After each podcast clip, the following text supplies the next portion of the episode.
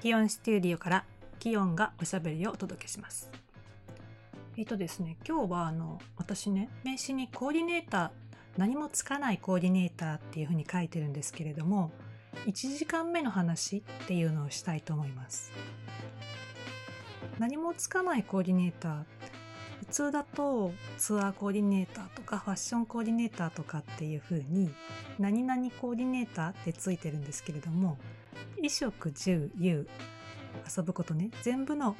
コーディネーションしたいなっていうことで何もつかないコーディネーターですっていう風に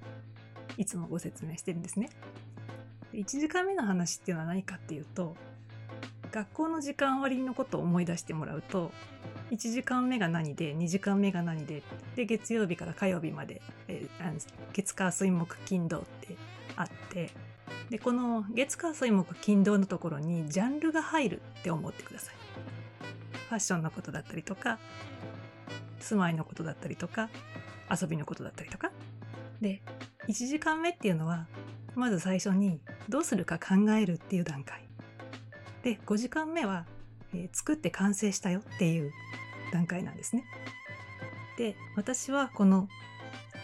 ジャンルのところをいろいろ縦横無尽にやりたくて1時間目からやりたい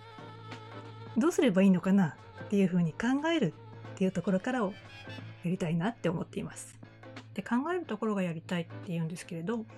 うんもうどういう形にすればいいのかっていうのが決まってるって時はあの私よりももっと上手い人がいたりとか専門の人がいると思うんですけれども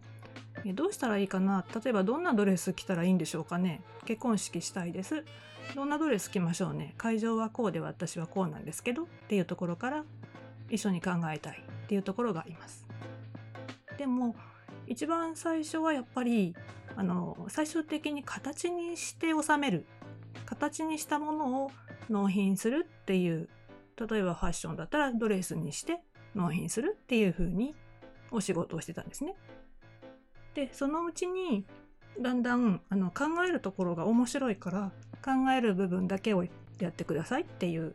そこにいてくださいっていうような仕事がだんだんと増えてきて最近は自分で手を動かすっていうよりもうんその作ってくれる人と作ってほしい人たち会社だったりとかお客さんだったりとかっていう人たちをつなぐっていう役割をしています。でそういった意味でも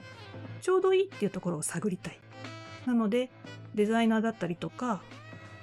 違う役職名ではなくてコーディネーターっていう言い方をしています。じゃあまたね。キヨンでした。